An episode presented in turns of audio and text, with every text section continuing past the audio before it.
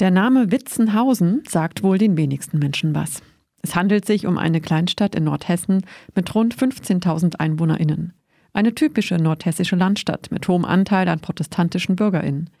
Witzenhausen hat auch eine Zweigstelle der Universität Kassel, wo ökologische Agrarwissenschaft gelehrt wird.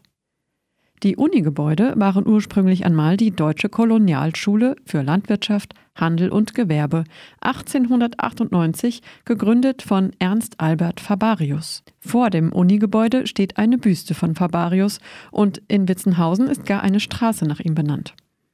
Dagegen gibt es schon seit vielen Jahren immer wieder Protest. Zuletzt ausgehend von einem Seminar zum Thema Erinnerungskultur, geleitet von der Historikerin Dr. Birgit Metzger. Was ist das Problematische an der Person Fabarius und was sind die Forderungen? Ziel dieses Seminars war einmal, sich mit diesem ja, Konzept von Erinnerungsorten, Erinnerungskulturen zu beschäftigen und uns dann aber auch ganz konkret mit Orten und Gegenständen in Witzenhausen zu beschäftigen, also mit Überresten dort und zu überlegen, wie man dort vor Ort die Erinnerungskultur verändern kann in Richtung einer postkolonialen Erinnerungskultur. Das irgendwie kritischer werden lassen und das umgestalten. Diese Präsenz von Erinnerungen im öffentlichen Raum ist sehr wichtig. Das sind Denkmäler, aber es sind halt auch Straßennamen. Das sind so die, die prominentesten Sachen, über die man, mit denen man immer wieder zu tun hat. Und so sind wir dann, haben wir uns natürlich mit der Fabarius-Büste im Innenhof der Universität beschäftigt. Diese Büste ist errichtet worden am sogenannten Fabarius-Tag 1929. Und zwar zum 30-jährigen Geburtstag der Kolonialschule. Matthias Röper, langjähriger Archivar der Stadt Witzenhausen. Äh, das war den, den, den Stadtoberen und allen ein Bedürfnis, diesen großen Mitbürger zu ehren. Dieses Jahr, also im Jahr 2021, wird das 150-jährige Bestehen des deutschen Nationalstaats gefeiert oder erinnert je nachdem, wie man sieht. Also 1871 wurde ja der erste deutsche Nationalstaat gegründet, und zwar als Kaiserreich. Und zwar haben da so einen Gedenktag, der 18. Januar. Und genau an diesem Gedenktag, dem 18. Januar, wurde ab, ich glaube, 1928 auch dem Gründer der Kolonialschule, nämlich Fabarius, gedacht. Also da wurde dann nach seinem Tod diese Büste errichtet. Und am 18. Jahrestag, was damals der als Reichsgründungstag gefeiert wurde, wurde er halt auch erinnert. Also das wir sind dann drauf gekommen, dass es halt eine sehr enge, so einen engen Zusammenhang gibt zwischen diesem deutschen Nationalismus und dem deutschen Kolonialismus. Und irgendwie konzentriert sich das in der Person Fabarius. Also Fabarius war ein Nationalist, war ein, ein, war ein Kriegshetzer, war ein Antisemit, wäre zehn Jahre jünger gewesen, wäre der locker äh, in die NSDAP Ende 20er Jahre eingetreten und hätte da noch seine Karriere gemacht. Dieses nationale, koloniale, deutsche am deutschen Wesen soll die Welt genesen. Das war ja weit verbreitet und diese Kolonialschule war praktisch der Ausdruck einer solchen Denkungsart. Für Deutschlands eher daheim und über Meer. Das haben die auch, auch auf ihrer Fahne gehabt. Und das war ihr Wahlspruch. Und die haben äh, natürlich ganz im Sinne der Zeit, sind die raus, um Deutschlands Nahrungsmittelfreiheit oder wie auch immer zu erkämpfen in den Kolonien da die Herrschaft der Deutschen zu sichern. Eine ganze Reihe Kolonialschüler haben zum Beispiel auch in Namibia an der Niederschlagung des Herero-Aufstands mhm. mitgewirkt. Das war schon sendungsbewusst und ideologisch nationalistisch, zum Teil antisemitisch, ja getragen von der rassischen Überlegenheit. So sind die da auch indoktriniert worden, beziehungsweise man musste die nicht indoktrinieren, die waren auch so. Es liegt also etwas auf der Hand, dass diese Büste nicht so bestehen bleiben sollte. Birgit Metzger hat sich mit ihren Studierenden Gedanken gemacht, was die Alternative sein könnte. Naja, also worüber wir gesprochen haben, war, was stellen wir uns überhaupt vor, was mit diesem Denkmal mal passieren soll. Also die Pole sind so, es soll stehen bleiben, weil es halt an sich selbst erinnern soll und Anstoß zur kritischen Auseinandersetzung sein soll. Und der andere Pol ist, es soll komplett abgebaut werden, weil man eben nicht mehr an diese Leute, an die Täter sozusagen erinnern soll. Und dazwischen gibt es halt ganz viele Zwischenpositionen, die irgendwie in die Richtung gehen, diese Denkmäler im Raum zu lassen, aber zu dekonstruieren. Das kann ja dadurch passieren, eben, dass man sie bemalt oder beschriftet oder man wirft sie um oder man stellt sie auf den Kopf, äh, man kann sie zerschmettern. Also das ist so ganz da sind so ganz viele Möglichkeiten. Was aber auch ganz klar war, dass wir jetzt im Rahmen dieses Seminars, äh, das ja ziemlich am Anfang mit dieser Auseinandersetzung noch steht, dass wir da sozusagen das jetzt nicht einfach so entscheiden können, dass wir das kaputt machen. Also oder auch umschmeißen oder so. Das war jetzt irgendwie, ging zu weit, weil wir dann natürlich auch der Uni ging, also in so einem offiziellen Rahmen tätig waren. Ähm, das heißt, es musste irgendwas sein, was deutlich sichtbar ist und was das verändert, was zur Kenntnis genommen wird und irgendwie ein Zeichen setzt, dass die Erinnerung verändert werden soll, aber was jetzt eben nicht dauerhaft äh, eine Beschädigung oder Veränderung darstellt, weil wir auch den Eindruck hatten, dass da erst die Debatte noch viel mehr geführt werden muss mit, mit der Uni, aber auch mit den Leuten in Witzenhausen. Also wir wollten da jetzt nicht so vollendete Tatsachen schaffen. Genau, und dann kamen wir eigentlich relativ schnell auf so eine Verhüllungsidee. Dann war da eigentlich nur noch die Frage, wie haben wir erst überlegt, ob wir es in so eine, ja, irgendwie, also irgendwie auch verhüllen. Dann ging es eigentlich nur noch darum, welches Material können wir nehmen. Man könnte Baumwolle nehmen, weil Baumwolle viel auch in deutschen Kolonien produziert wurde und was unser Leben ja bis heute sehr stark prägt. Und wir fanden das dann mit der Folie so, so ganz schön, dass man die Büste einerseits noch sieht, andererseits ist sie stark verändert. Man kann aber auch noch erkennen, dass da auch Farbreste drunter sind und so. Also fanden wir jetzt so von der optischen Gestaltung ganz gut. Wir haben eine Pressemitteilung geschrieben, ähm, die sowohl ja an die Öffentlichkeit ging, aber auch an die Universität. Das ist auch noch nicht beendet. Also das soll jetzt auch noch mal in den Fakultätsrat eingebracht werden zu Beginn des Sommersemesters in dieser Pressemitteilung wird erstens nochmal die Person Favarius vorgestellt, zweitens die Geschichte dieses Denkmals, also wann das errichtet wurde und welche Funktion die Erinnerung hatte. Ja, und die Studierenden fordern eben so ein dauerhaftes Lehrangebot in diese Richtung auch in Witzenhausen.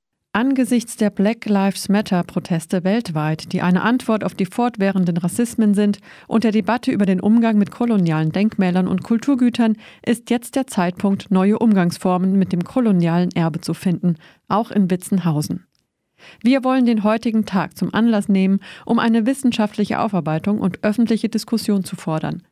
Das Verhüllen der Fabarius-Büste, die aktuell im Innenhof des Fachbereichs 11 der Universität Kassel steht, ist ein symbolischer Akt, um Aufmerksamkeit auf das koloniale Erbe zu lenken und für bis heute bestehende Problematiken zu sensibilisieren.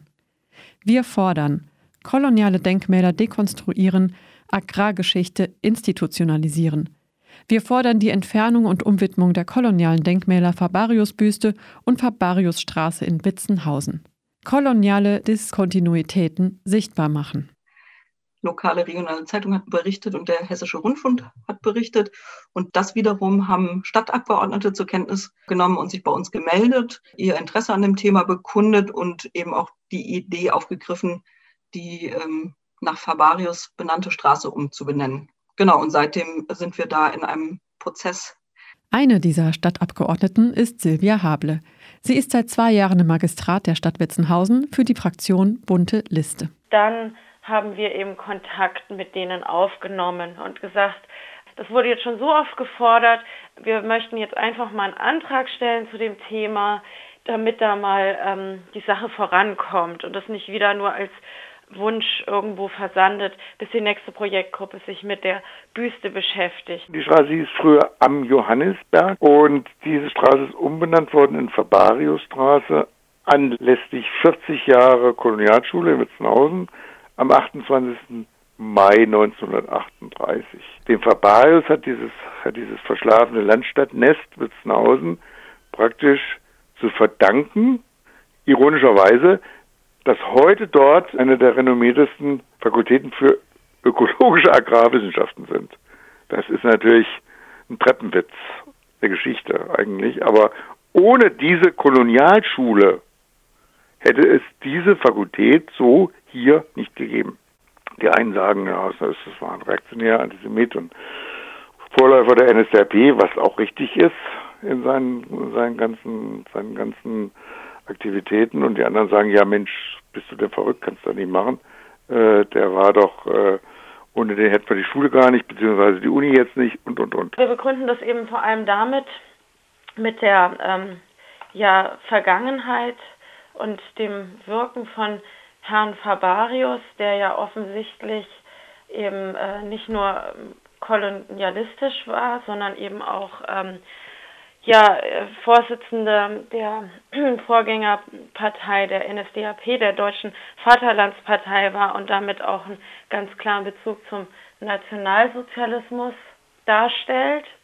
Und ähm, für Unbeteiligte ist ähm, Fabarius in Witzenhausen, wenn Sie den Namen überhaupt kennen, eher positiv konnotiert, weil er eben die Kolonialschule gegründet hat, weil er eben ähm, damals auch ähm, etwas in die Stadt gebracht hat, ähm, die der Stadt ja auch durchaus zu mehr ähm, Ansehen oder auch ähm, ja, mehr Attraktivität verholfen hat als jetzt ähm, andere Kleinstädte dieser Größenordnung.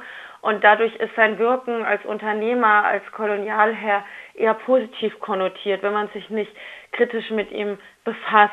Auch diesen Bezug zum Nationalsozialismus wissen die wenigsten. Also wenn überhaupt, dann wissen sie, dass es an ihm eine, ja, eine Kolonialismuskritik gibt.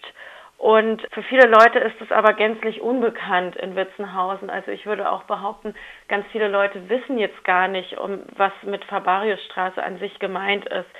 Wir möchten deswegen nicht nur ähm, dafür sorgen, dass eben generell in der Stadt Witzenhausen es keine ähm, ja, Verehrungen im Rahmen von Straßen oder Ortsplatzbenennungen gibt von Menschen, die eben ähm, kolonialistisch, rassistisch und nationalsozialistisch tätig waren. Ähm, das sehen wir natürlich als eine unserer großen Aufgaben ähm, als Kommunalpolitiker, dafür zu sorgen, dass ähm, die Straßen eben nicht nach diesen Menschen benannt werden.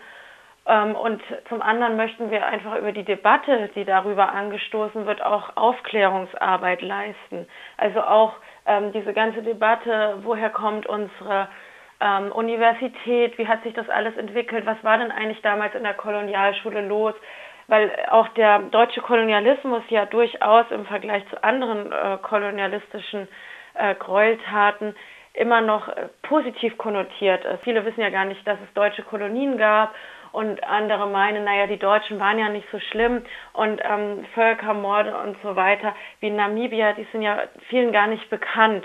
Und äh, deswegen möchten wir halt das Thema des Kolonialismus auch mehr in die Öffentlichkeit bringen, auch die Person Fabarius und damit verbunden auch eine kritische Auseinandersetzung mit der Rolle der Kolonialschule im Nationalsozialismus in Witzenhausen auch mehr bekannt machen. Und wir haben uns dann gemeinsam Gedanken gemacht um einen alternativen Namen für diese Straße und eben auch äh, die Studierenden haben auch entsprechende Recherchearbeiten dann übernommen.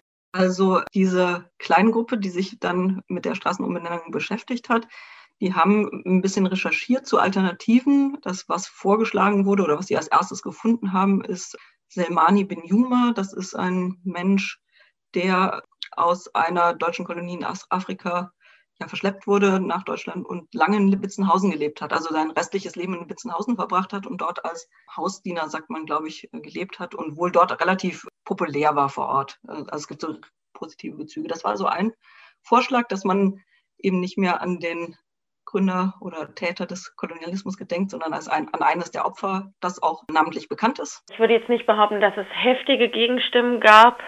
Also ich denke, da gibt es in anderen Orten wesentlich virulentere Auseinandersetzungen um Straßenumbenennungen.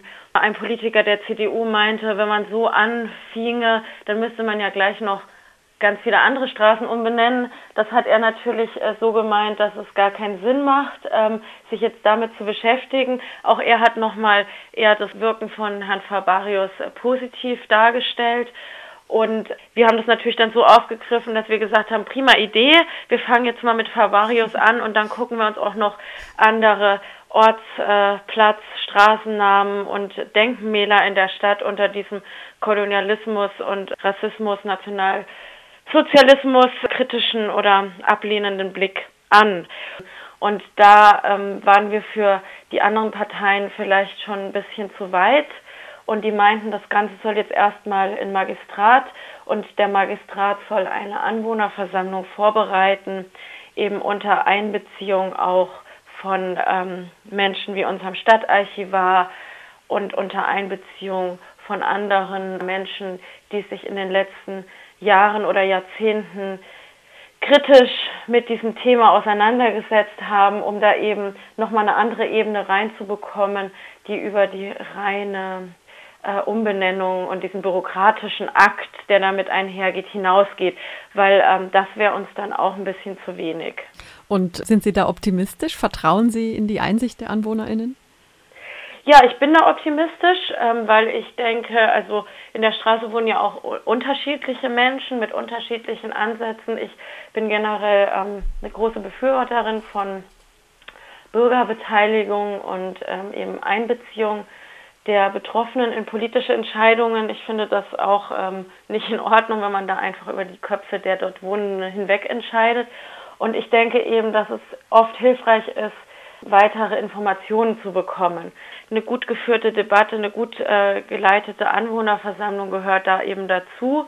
Aber wir sagen auch, es kann nicht auf der Ebene bleiben, also dass jetzt nur die Anwohner darüber entscheiden, die dann im Zweifelsfall eben doch eher die äh, Sorge vor dem bürokratischen Aufwand äh, umhertreibt, sondern es ist ja eine gesamtstädtische Entscheidung. Also wen möchten wir in unserer Stadt ehren mit Namensnennung? Und wie gehen wir mit unserem Erbe um. Und das sehe ich durchaus, dass ähm, bei den meisten Politikern hier an der Stadt auch die Bereitschaft dazu da ist, sich damit kritisch auseinanderzusetzen. Dass dieser Straßenname die Jahrzehnte überdauert, das ist natürlich ein Unding, das geht nicht. Ich meine, alle anderen Straßennamen, die die Nazis installiert haben, wie Adolf Hitler Platz und Langemarkstraße und weiß der Teufel, was es da alles noch gibt, die sind ja auch weg. Und der, der Fabarius, wenn der Fabarius NSDAP-Mitglied gewesen wäre, wäre die Straße schon lange weg. War er aber nicht. Ich würde kommentieren. Mittels einer Infotafel.